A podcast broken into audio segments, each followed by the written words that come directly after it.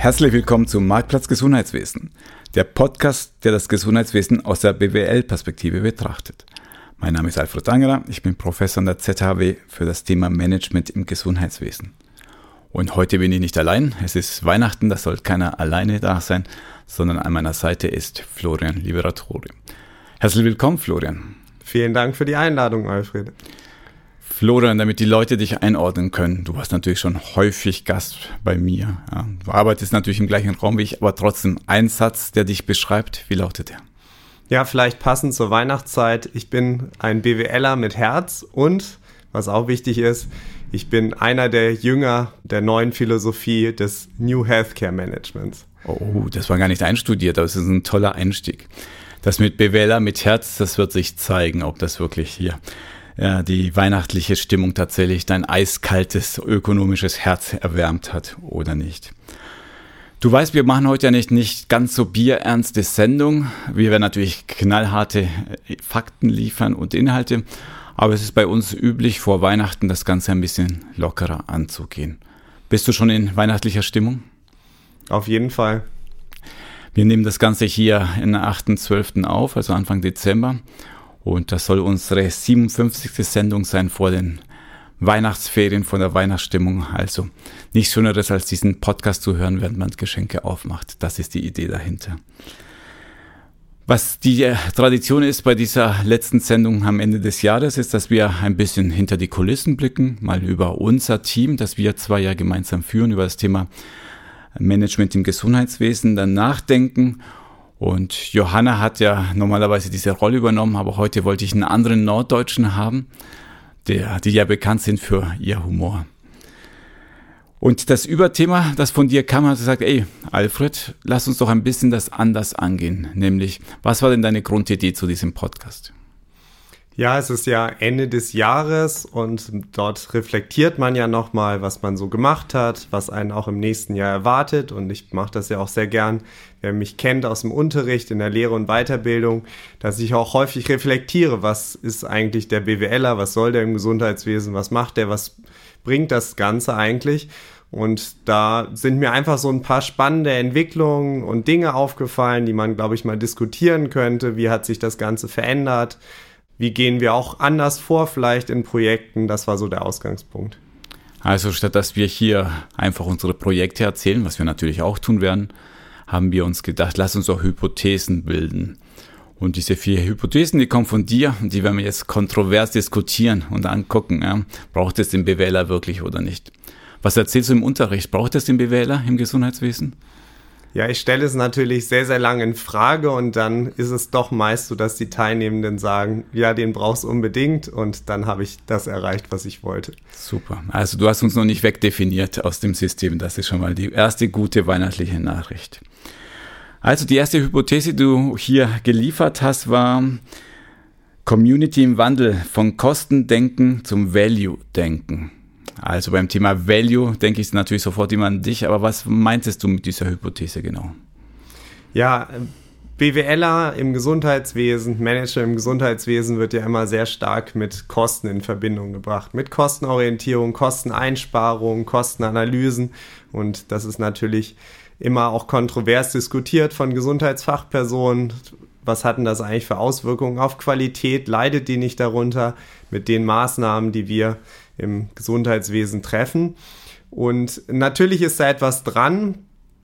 Und ähm, was einfach wichtig ist in der Entwicklung, dass das Thema Kosten, Kostenoptimierung, das gibt es jetzt schon lange. Natürlich, wir sind noch nicht am Ende, es geht noch viel in der Prozessoptimierung.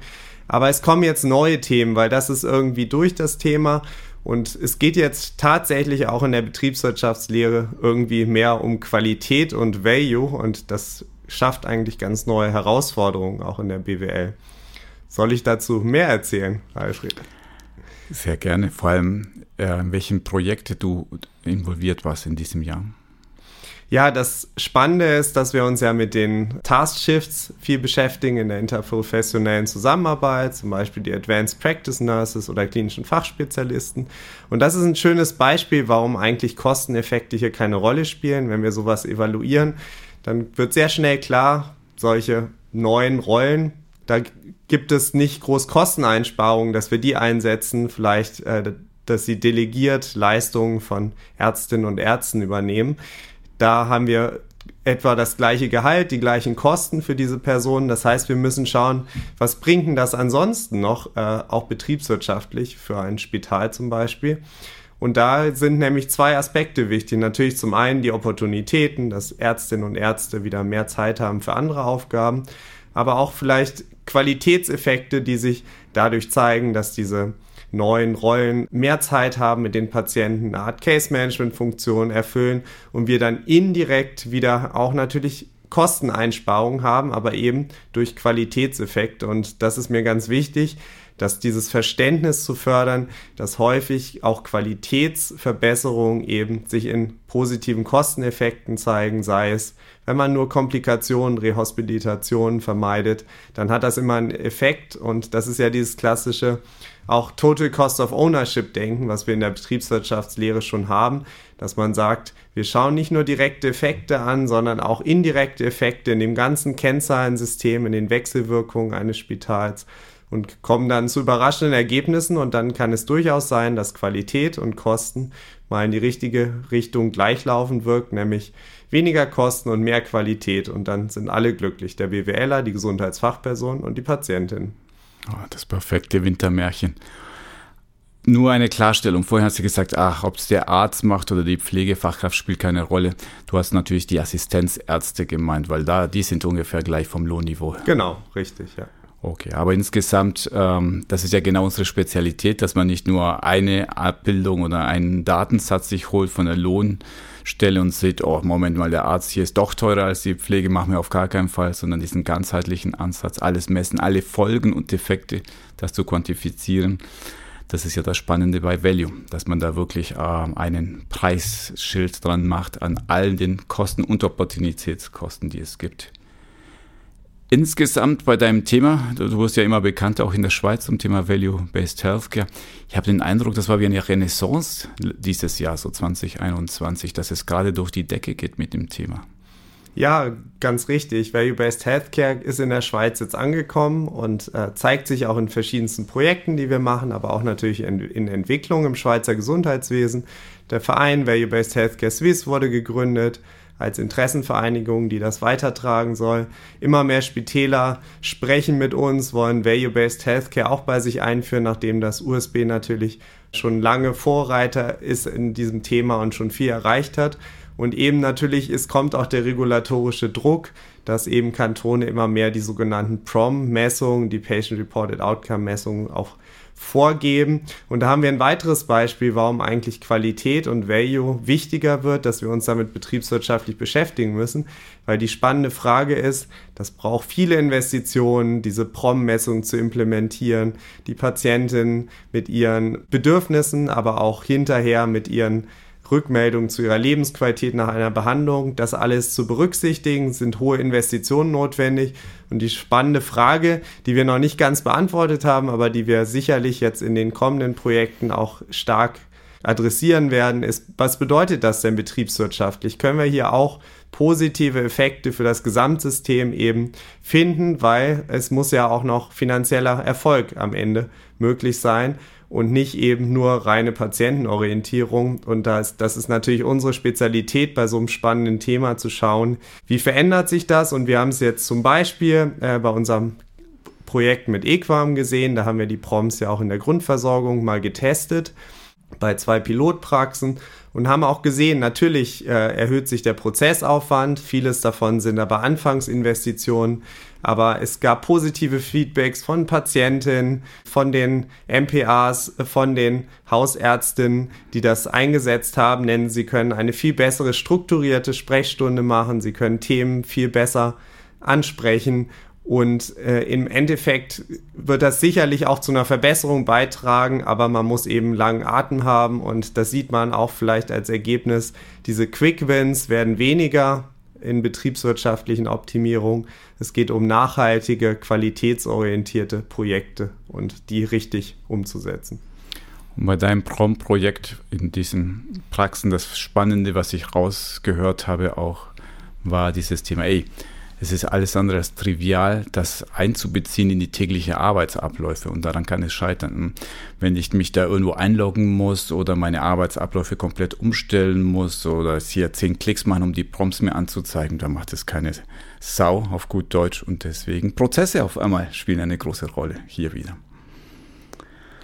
Wunderbar, also die erste Hypothese, Value-Based, äh, das Value-Denken kommt, das ist schon mal schön. Gehen wir mal zur nächsten weiter, die du mir hier geschickt hast, nämlich, ich habe sie unter dem Stichwort Methodenvielfalt äh, eingefügt.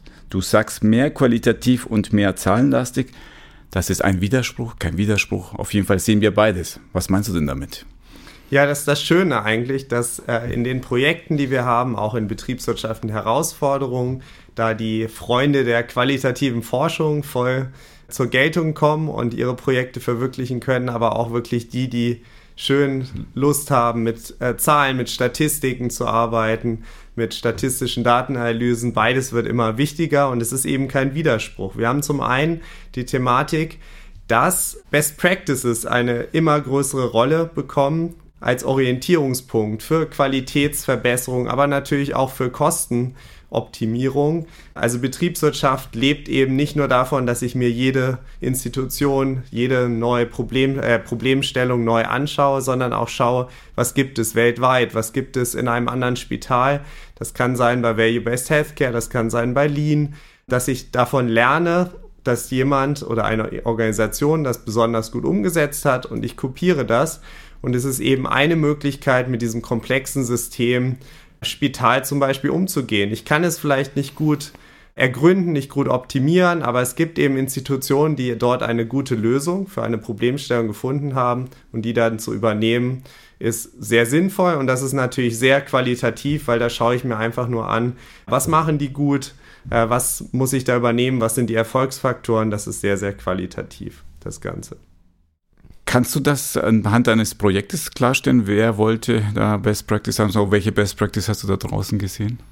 Was wir geschaut haben, also wir haben zum Beispiel für den Kanton Thurgau geschaut, ähm, wie die koordinierte Versorgung dort abläuft und haben da auch Netzwerkanalysen gemacht. Das ist eine auch sehr qualitative Methode, dass man anschaut, wie arbeiten eigentlich verschiedene Akteure zusammen, indem ich das aber auch bewerten lasse, ob sie gut oder schlecht zusammenarbeiten, aber dann im Nachgang auch zu sagen, ja, was sind da besonders gute Umsetzungen, wo sieht man eine besonders gute Zusammenarbeit zwischen Akteuren in einem Kanton und darauf einzugehen. Und natürlich im Bereich Value-Based Healthcare ist es extrem, dass dort auch in einem Report von Bertelsmann Stiftung aus Deutschland nochmal ganz klar rauskam, dass sich weltweit Gesundheitsinstitutionen an eben Best Practice Implementierung orientieren, weil es gibt nicht das Patentrezept, die Lösung, äh, die ich irgendwie theoretisch ausarbeiten kann und dann äh, auf jede Organisation stülpen kann. Ich muss mich orientieren, ich muss ausprobieren, versuchen und das ist natürlich was Komisches, weil wir Betriebswirte immer denken in optimalen Modellen, theoretischen Konzepten. Ähm, ist ein ganz neues Denken, aber sehr vielversprechend. Ich kann das wunderbar nachvollziehen und spüre das auch immer wieder in meinen Themengebieten Lean zum Beispiel, dass man mir immer wieder fragt, ey, ich möchte jetzt mal Lean in der Hausarztpraxis einführen, ja, wo kann man sich das anschauen? Und dann glaube ich, das ist immer eine ganz andere Wirkung, wenn man sich sowas vor Ort anschaut, wenn man das studiert und sagt, eigentlich genauer gesagt muss man Good Practice sagen, nicht Best Practice, aber letztendlich zu sagen, das ist vielleicht nicht die perfekte Lösung, aber es ist eine gute Lösung, die können damit gut leben und es hat bestimmte Vorteile. Schau es dir an, verstehe, was dahinter steckt und übertrage es auf deine Situation. Kapieren, nicht kopieren ist ja das Stichwort bei Lean. Also, eigentlich ein alter Hut in der Betriebswirtschaft, aber schön, dass es hier in der Gesundheitswelt auch bei uns immer stärker zum Vorschein kommt. Vielleicht auch dazu noch ergänzend, wo man das eben auch sieht, ist in dem Stichwort Qualitätsentwicklung, dass wir, wir haben ja jetzt auch die große Debatte, auch mit der Eidgenössischen Qualitätskommission, inwieweit Qualitätsmanagement, Qualitätsentwicklung stattfinden soll bei verschiedenen Akteuren im Gesundheitswesen.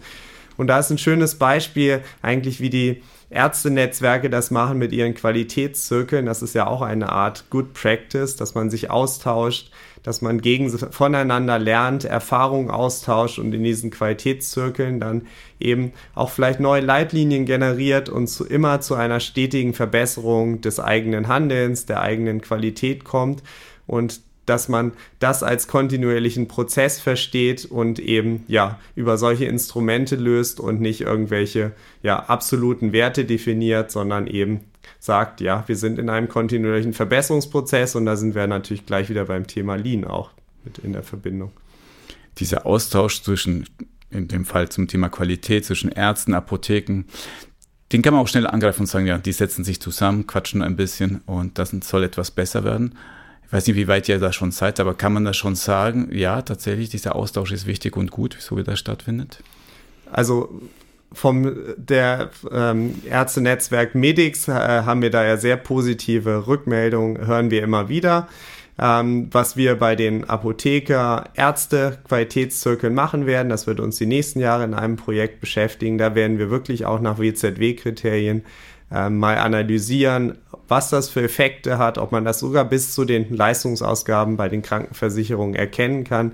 Also da sind noch spannende Ergebnisse und ja, vom gesamten Weg zu erwarten die nächsten Jahre, weil wir hier in einem interdisziplinären Team daran schaffen werden. Und das ist das Schöne und gut, dass es uns braucht, wenn man sagt, ja, da unterhalten sich ein paar Menschen miteinander und wenn du tatsächlich nachweisen willst, das ist nicht nur hier Kaffeekränzchen, sondern es entstehen tatsächlich Effekte für die Wirtschaftlichkeit, für die Wirksamkeit, ja, für die Zweckmäßigkeit, dann ist das eine feine Sache. Zum Thema qualitativ vielleicht noch so in unseren Show Notes hast du noch etwas Schönes hingeschrieben, nämlich das Thema Critical Friends Approach. Ja. Allein vom Namen her finde ich das herrlich, auch wenn ich noch gar nicht weiß, was dahinter steckt. Was ist denn das? Ja, Critical Friends Approach, das ist eigentlich im weitesten Sinne eine Methodik, die sich schon Richtung Citizen Science äh, bewegt. Es ist natürlich auch ein Begriff, den man erstmal erklären muss. Citizen Science ist ja die, äh, sage ich mal, neuartige Technik, auch Laien einzubeziehen in Forschungsstudien, indem sie irgendwas dokumentieren, beobachten.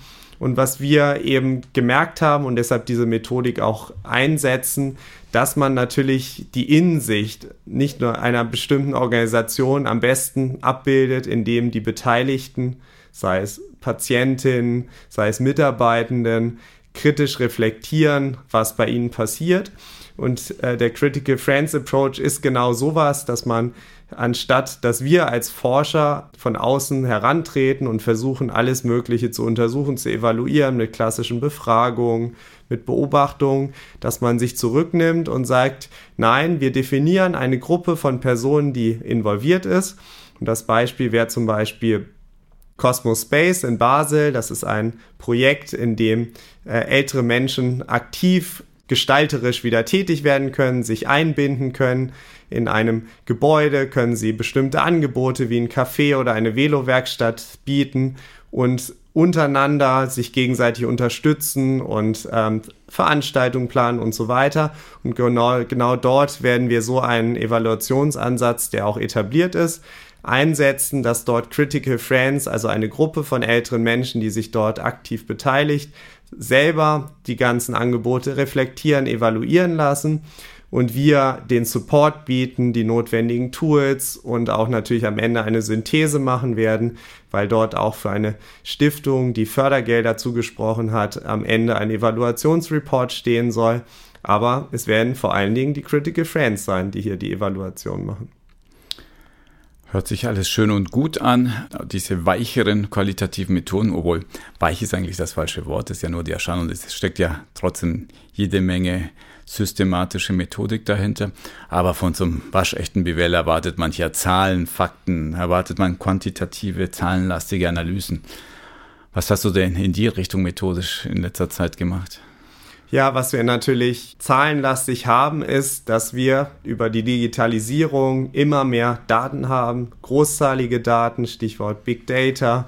Und das beschäftigt uns vor allen Dingen in unserem Nationalfondsprojekt CROVIS, bei dem wir die temporäre Arbeit untersuchen in der Pflege. Dort haben wir ja von CareNest die Plattform, bei der Schichten, Verfügbarkeiten, Bedarfe, aber auch äh, tatsächlich geleistete Schichteinsätze von Temporärkräften in der Pflege dokumentiert sind und natürlich auch gematcht werden. Und diese riesige Datenbank, ähm, die analysieren wir gerade und schauen, ob es da eben bestimmte ja, Verläufe, Auffälligkeiten, Charakteristika gibt. Spannende erste Ergebnisse zeigen eben, dass wirklich viele temporär Arbeitseinsätze wirklich daher kommen, dass einzelne Temporärkräfte eben sagen, ja, ich bin dort verfügbar und das wird gebucht und weniger die andere Seite, dass zum Beispiel Spitäler eine freie Schicht ausschreiben auf dieser Plattform und dann Temporärkräfte diese buchen. Und da braucht es natürlich wirklich statistische Datenanalysen. Wir haben da mehrere 10.000 Schichteinsätze, die wir da analysieren können, aber es ist auch ein riesiger Datenschatz und macht natürlich Spaß, hier gewisse ähm, ja, Charakteristika und Verläufe zu erkennen über die Zeit, über verschiedene Charakteristika und so weiter. Das ist ein spannendes Thema. Und deine Begeisterung für diese Datenanalyse kann ich nachvollziehen, wenn ich an meine eigenen Projekte denke. Ich habe ja das schon beim letzten Sommer-Special erwähnt. Wir haben ja hier für die Gesundheitsdirektion Zürich zusammen mit dem Winterthurer Impfzentrum durften wir so einen digitalen Zwilling erstellen. Da sind wir jetzt so langsam Richtung Abschluss des Projektes. Und ja, also wenn man da mit statistischen Mitteln rangeht, dann kommt ja allerlei Wunderbares raus. Also erstmal dieses Tool, das ja einfach einem sämtliche Möglichkeiten anbietet. Aber erstmal wertlos ist, wenn man nicht die harten Daten gesammelt hat. Deswegen ja, habe ich jede Menge Studenten angeheuert, dass sie eine Woche lang dort Daten gesammelt haben. Und dann stellt man fest, naja, so grob wusste man, so eine Impfung dauert fünf Minuten. Wenn du da ein paar tausend Messungen machst, denkst, merkst du, okay, es sind nicht fünf Minuten, sondern es sind, weiß ich, ähm, ungefähr drei Minuten, 43 Sekunden. Und das viel Spannendere ist halt die Verteilung. Das heißt, du weißt ja im Schnitt wird ein Mensch in dieser Impfkabine knapp vier Minuten drin sein. Aber letztendlich, es gibt ja so viele Abweichungen. Es gibt ja Leute, die kommen und die haben viele Fragen, die sind skeptisch und vorsichtig und das ist auch gut so. Und es gibt andere Leute, die kommen schon mit nacktem Oberkörper dahin und sagen, jagt mir das Zeug rein und sind nach einer Minute wieder draußen. Und zu verstehen, was das passiert im Verlauf eines Tages, wenn du halt das nicht fünfmal machst, sondern halt 1500 oder 2000 Mal wie das sich auf die Warteschlangen auswirkt, wo Staus entstehen, das kann man halt heutzutage mit diesen Simulationstools wunderbar darstellen. Und vielleicht auch noch so ein Fun Fact, wie man sieht, wie menschliches Verhalten die Performance am Schluss beeinflusst. Ich meine, ich hatte ja auch meine Impftermine dort und da geht man ja ganz früh hin und denkt man lieber zu früh als zu spät. Und ich war nicht alleine, sondern im Schnitt kommt ja nur jeder Hundertste kommt zu spät. Also ein, unter einem Prozent der Leute zu spät kommen.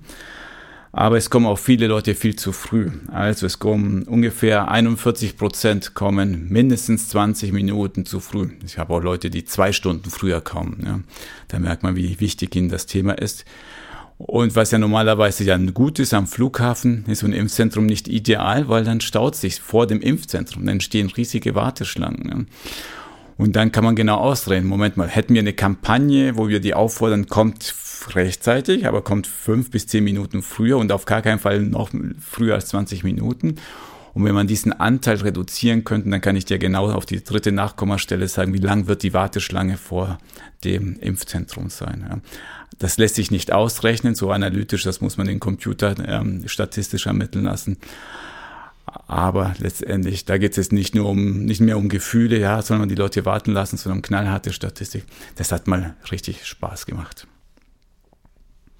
Ja, zu, das ist ja eigentlich ein ähnliches Thema. Es ist ja Stichwort Kapazitätsmanagement auch und das würde uns auch die nächsten Jahre jetzt begleiten. Wir haben ja als ZRW das Flagship Shift gewonnen, äh, yeah. Smarter Hospitals, genau, ähm, was uns mit verschiedensten Projekten dann auch beschäftigen wird die nächsten Jahre. Und ein Projekt von mir wird eben sein das Thema Kapazitätsmanagement. Und da geht es eben auch darum, Stichwort zahlenlastig, äh, Machine Learning, mit Prognosedaten arbeiten, dass wir mal probieren wollen, dass man die Personalbedarfsplanung wirklich auf Basis Vergangenheitsdaten relativ automatisiert anhand von geplanten Leistungen und Behandlungen, die man erbringen will, viel besser prognostiziert, dann entsprechend plant und es ist weniger Gaps gibt, dass man zu viel oder zu wenig Personal geplant hat und das wird wieder auch ein spannender Bereich, der aber natürlich sehr, sehr modellzahlenlastig sein wird. und wir hoffen, das dann wirklich bis zur Marktreife durchführen zu können, dass dann äh, Polypoint als unser Partner das entsprechend dann auch vermarkten kann. Ich glaube, das müssen wir noch ein bisschen mehr würdigen, dieses äh, beiläufig erwähnten, dass wir Shift äh, gewonnen haben, weil das natürlich unser Weihnachtsgeschenk an uns selbst. Dino Swiss hat ja eine große Ausschreibung gemacht, nämlich ja, die einzelnen InnoSwiss-Projekte sind schön und gut, also Förderung vom Bund für ähm, Institutionen, für wissenschaftliche Institutionen. Aber wir wollen mal die großen systematischen Innovationen in diesem Land vorantreiben. Dann haben die dort äh, bestimmte Themengebiete ausgegeben. Überraschung unter anderem auch Covid, äh, Gesundheitswesen und ähm, die Folgen für unser System. Und wir haben äh, ein Konsortium gebildet aus fünf Hochschulen. Also wir sind die eine davon, eine dieser fünf. Wir haben 24 Praxispartner, ungefähr 20 Spitäler sind da dabei. Ja, und haben da äh, gesagt, InnoSwiss, wir wollen hier ein etwas größeres Projekt machen. Etwas größer heißt dreieinhalb Jahre, 5,7 Millionen. Und wir hier am Institut, wir sind das Leading House, wie es so schön heißt. Ähm, wir haben das organisiert, eingereicht und jetzt haben wir gewonnen. Jetzt haben wir viel, sage ich mal, Möglichkeiten bekommen, solche wie äh, Unterprojekte wie deins ähm, auszuführen. Und meins, das ich gleich erzählen werde, ist auch die gute Überführung in deine dritte Hypothese. Nämlich, da schreibst du etwas ziemlich Provokatives. Nämlich.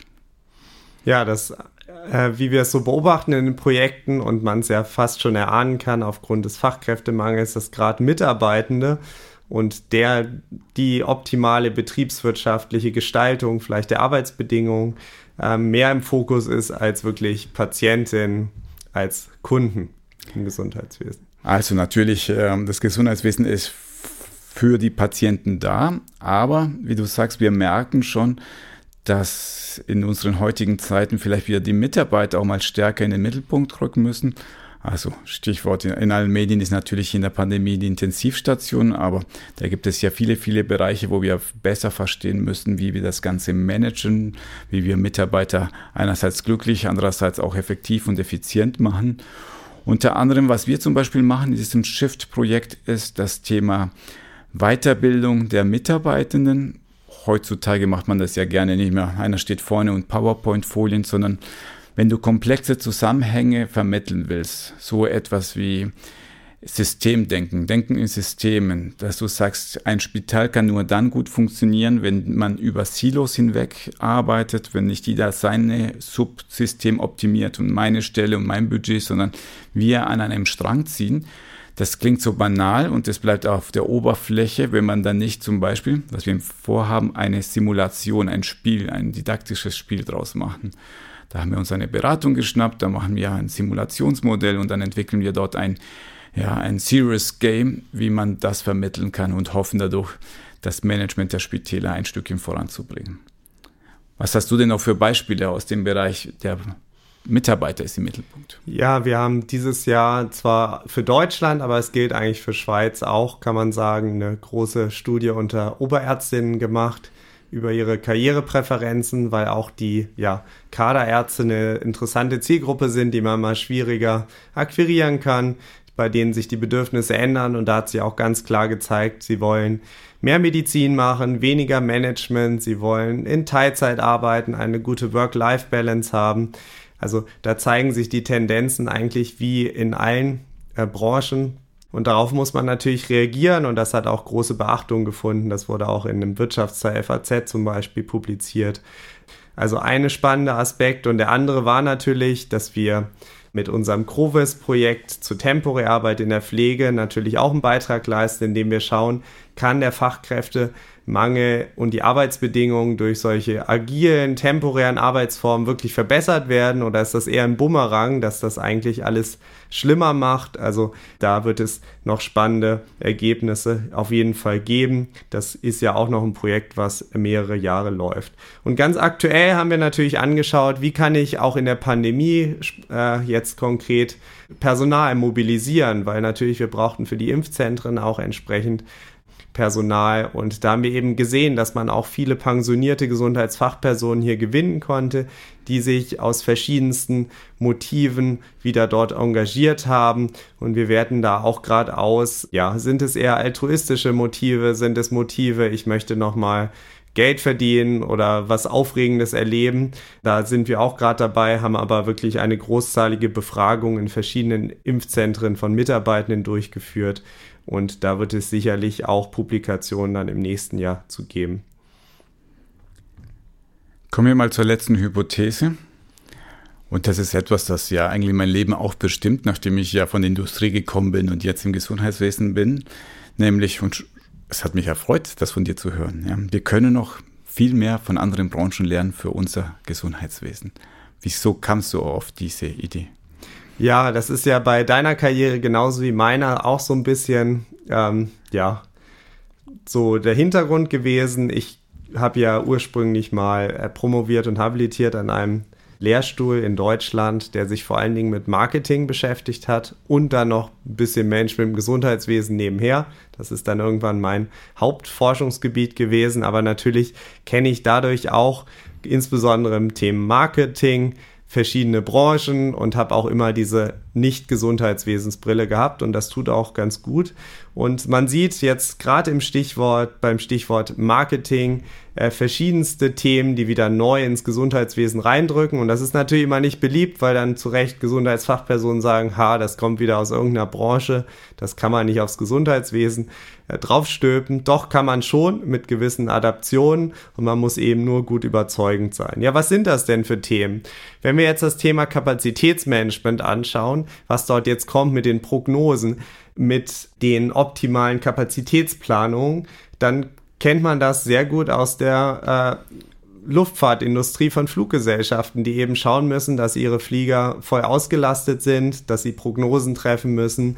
Äh, es gibt kurzfristige Buchungen, langfristig. Es ist vergleichbar im, beim Spital mit Notfällen und geplanten Operationen, die ich irgendwie organisiert bekommen muss mit gewissen OP-Slots. Und das ist nicht anders. Das ist ein statistisches Problem, bei dem ich mit Vergangenheitsdaten arbeiten kann. Das kann ich genauso lösen, wie als muss ich eben ein Flugzeug voll machen. Man hat die No-Shows, die man berücksichtigen kann, also dass Personen nicht zur Operation erscheinen. Das gibt es genauso am Flughafen. Also insofern, das das ist eine Methodik, die können wir jetzt nutzen und die gibt's und da gibt es Erkenntnisse aus anderen Branchen und wir können sie übertragen. Wenn wir jetzt das Thema Covid-19 nehmen, dann ähm, ist natürlich das riesige Thema gewesen, Personen fürs Impfen zu überzeugen. Und da gibt es ja die sogenannte Marketingtechnik des Social Marketings, also wie kann ich Gesundheitsverhalten fördern. Und auch hier sind die Techniken des Marketings eben gerade dann wichtig für Kampagnen, äh, um zu verstehen, mit welchen Techniken kann ich noch mehr Personen überzeugen, äh, sich impfen zu lassen. Also hier auch ganz wichtig, Thema Marketing, um auch so eine Pandemie erfolgreich zu bekämpfen. Und vielleicht der letzte Bereich jetzt aus meinem Marketingbereich, als ich das Thema Value-Based Healthcare mir genauer angeschaut habe, dachte ich, ja, das ist jetzt auch wieder nichts Neues. Wir haben irgendwie verstanden, es geht um Wertschöpfung, es geht um Service, es geht um Nutzen von Serviceleistungen für Patienten. Das kennt man. Das ist Dienstleistungsmanagement. Ähm, Dienstleistungsmanagement in dem Sinne, dass es auch andere Branchen gibt, bei denen Kunden unmittelbar an der Leistungserbringung beteiligt sind, dass der Wert von diesen Services auch beim Coiffeur, blöd gesagt, erst sich daraus ergibt, ob die Person dann zufrieden ist mit ihrer Frisur, äh, ob die Freundin sagt, Mann, du siehst ja wieder heute toll aus. Das ist ja vielleicht ein bisschen mit mehr Übertragungsleistung, Denkleistung, was sehr, sehr ähnlich ist, als wenn ich über vielleicht Lebensqualität nach einer Behandlung spreche. Nicht, dass das total gleich von der Priorität Themen sind, aber die Methoden, die Denkweise ist sehr ähnlich. Und das gleiche gilt auch, wenn man an Dienstleistungsmanagement denkt, ans Customer Experience Management, was jetzt kommt mit den ganzen sogenannten Patient Experience Measures, also dass ich Patientenerfahrungen stärker berücksichtige und dann nach, ähm, ja, die Patientenpfade danach ausrichte. Das ist auch, das gibt es in anderen Branchen, wo eben genau dieses Customer Experience Management läuft. Und wir können eben von diesen Branchen wieder lernen. Das hatten wir jetzt mehrfach schon bei diesem Podcast und da offen mit umgehen und das aber bestehend auch aufgreifen und nicht jetzt das Rad neu erfinden, nur weil es Gesundheitswesen ist und irgendwie angeblich eine komplett andere Branche. Jetzt hast du so viel über Marketing erzählt, jetzt möchte ich auch etwas zu Lean erzählen. Gerne. Ja. Denn das ist natürlich für mich immer noch das Paradebeispiel von anderen Industrielernen und ja, das ist ja die Quintessenz, was da drin steckt, weil es aus der Automobilindustrie kommt. Aber ich möchte jetzt gar nicht so thematisch so tief einsteigen, sondern mehr bemerken, dass ich den Eindruck habe, dass wir in der Schweiz sind wir eine der wenigen Gebiete, wo wir stolz sein können. Sagen wir sind da viel, viel weiter als die Nachbarn links und rechts.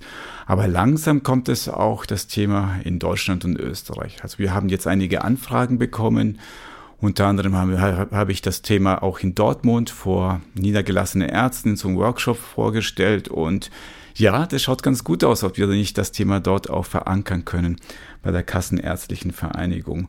Und in Österreich wurde ich hier ein, zwei Mal eingeladen, Vorträge zu halten oder Schulungen zu geben. Das heißt, das Thema kommt. Das würde mich natürlich persönlich freuen, wenn das so ein Exportschlager wird aus der Schweizer Welt in die nördlichen und östlichen äh, Nachbarländer. Vielleicht braucht es da dann noch einen Außenposten vom MIG, von unserer Fachstelle in Österreich und Deutschland. Ja, dann wären wir richtig international. Also ich meine, wir waren ja immer sehr, sehr national mit dem Gesundheitswesen. Ich glaube, das ist natürlich auch der Megatrend, der sich immer weiter auflösen wird, dass wir über die Grenzen denken müssen und mit der Digitalisierung sowieso. Ja, jetzt war das wirklich eine Tour de Force durch äh, gefühlt 100 Projekte. Ähm, vom Team her sind wir auch leicht gewachsen. Wir sind jetzt acht Personen. Also wir haben jetzt eine neue Dozentin gewonnen. Die wird sich bestimmt auch mal hier im Podcast vorstellen.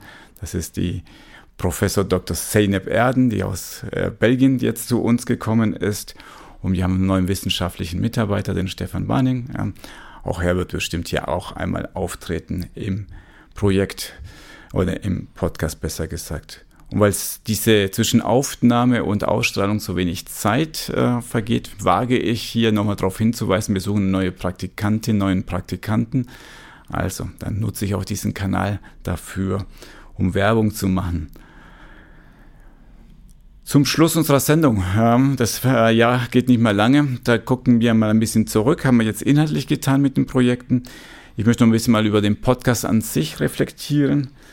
Also wir sind jetzt im zweiten Jahr, also nee, das dritte Jahr. Wir haben jetzt über zwei Jahre diesen Podcast gemacht. Du warst einer meiner ersten Sendungen. Mhm. Und was man auch hier verraten kann, du warst bisher der Einzige, den ich leider, leider bitten musste, nochmal die Sendung zu machen, weil ich, ups, ähm, die Aufnahme hier ähm, leider nicht geklappt hat, weil mein Computer dort sich abgeschaltet hat. Hast du mir das verziehen inzwischen? Es wäre vielleicht eine Idee, mal auch eine Folge zu machen mit den Outtakes und schlechten Aufnahmen. Das wäre sicherlich auch mal spannend als Podcast-Folge und dann würde es ja doch zu Geltung kommen. Ja, Pleiten, Pech und Pannen, das stimmt. Das sollte man mal machen. Also, wir, uns geht's gut als Podcast im Jahre 21. Ich habe extra die Statistiken rausgeholt, nachdem du Zahlen so gerne hast. Wir sind um 48 Prozent gewachsen, 21 im Vergleich zu 20. Also, die Zahlen gehen nach oben. Das freut mich natürlich. Und wenn man sich die Länder anschaut, ja, da habe ich auch noch rausgeguckt, wo kommen die Leute her? Da kann man wahrscheinlich der Statistik nicht ganz trauen, weil ähm, das wahrscheinlich nur grob über die IP-Adressen ermittelt. Aber wir haben ungefähr 60 Prozent unserer Zuhörer, ZuhörerInnen sind aus der Schweiz, aber immerhin ungefähr 20 Prozent Deutschland und ungefähr, warum auch immer, 20 Prozent aus den USA. Also Österreich mit 4% der Zuhörerinnen, das ist noch weiter abgeschlagen an Platz 4. Da müssen wir was tun. Es kann ja nicht sein, dass mehr Amerikaner als Österreicher zuhören. Da glaube ich, müssen wir mal nach Wien fahren und ein bisschen persönlich Werbung machen für den Podcast. Oder noch mehr Österreicher einladen als Gäste. Das stimmt, ja. Wir hatten ja gerade hier zum New Healthcare Management, hatten wir Gott sei Dank äh, mit Gregor die österreichische Fahne gerade ganz hoch, hoch, äh, hochgehalten. Ja, und auch Tradition ist zu erwähnen, welche waren die Top-Podcasts. Hier bräuchte man einen Trommelwirbel ja, im letzten Jahr, nicht allzeit, sondern nur im letzten Jahr. Und Platz 3 war tatsächlich hier die 42. Sendung QA zum Thema Digital Health mit Stefan Lienhardt. Also Digital Health geht immer, Platz 3. Auf Platz 2 auch ein schönes Thema Lean, nicht Value-Based Healthcare, sondern Lean. Das war unsere erste Folge mit Patrick Betz äh, und Katharina Rüther-Wolf zum Thema Gemba Walk. Also geht raus und schaut euch an, was tatsächlich in euren Spitälern, in euren, euren Abteilungen passiert. Und auf Platz 1, und das war für mich eine ganz, ganz große Überraschung, nämlich das war die Folge 48.2. Ja, und an dieser komischen Nummerierung merkt man schon, das war gar keine normale Folge, sondern da habe ich mich so wie heute mit ähm, Johanna hingestellt und mal ein bisschen geplaudert aus unserem Team. Und das scheint ganz gut angekommen zu sein. Und wir werden sehen, ob es an Johanna lag oder an den Themen, äh, wenn wir zweimal live gehen. Mal gucken, ob wir auch solche Einschaltreichweiten hier erreichen. Ich bin gespannt. Wunderbar. Und vier Hypothesen. Ähm, wir haben hier die Statistik. Jetzt wird es Zeit langsam für einen Glühwein, oder wie siehst du das Ganze? Klingt gut, das machen wir. Wunderbar. Also, dann bedanke ich mich für all die treuen Zuhörenden, die A, das ganze Jahr uns begleitet haben und B, jetzt noch zuhören. Ja, wer weiß, wer das noch ist. Wir freuen uns über Kommentare, Feedback. Ihr kennt unsere Adresse info at gesundheitswesen.org. Und Florian, ja, ich, ich freue mich schon auf die all die gemeinsamen Projekte nächstes Jahr. Wir werden weiterhin das Gesundheitswesen hier versuchen, aus der BWL-Perspektive ein bisschen zu treten, ein bisschen zu formen, ein bisschen Denkanstoße zu geben. Ja, vielen Dank, dass du hier im Team bist und beim Podcast auch. Vielen Dank, Alfred, und nicht vergessen, wir sind BWLer mit Herz. Das merken wir uns. Also, ich bedanke mich bei euch allen. Bis zum nächsten Mal.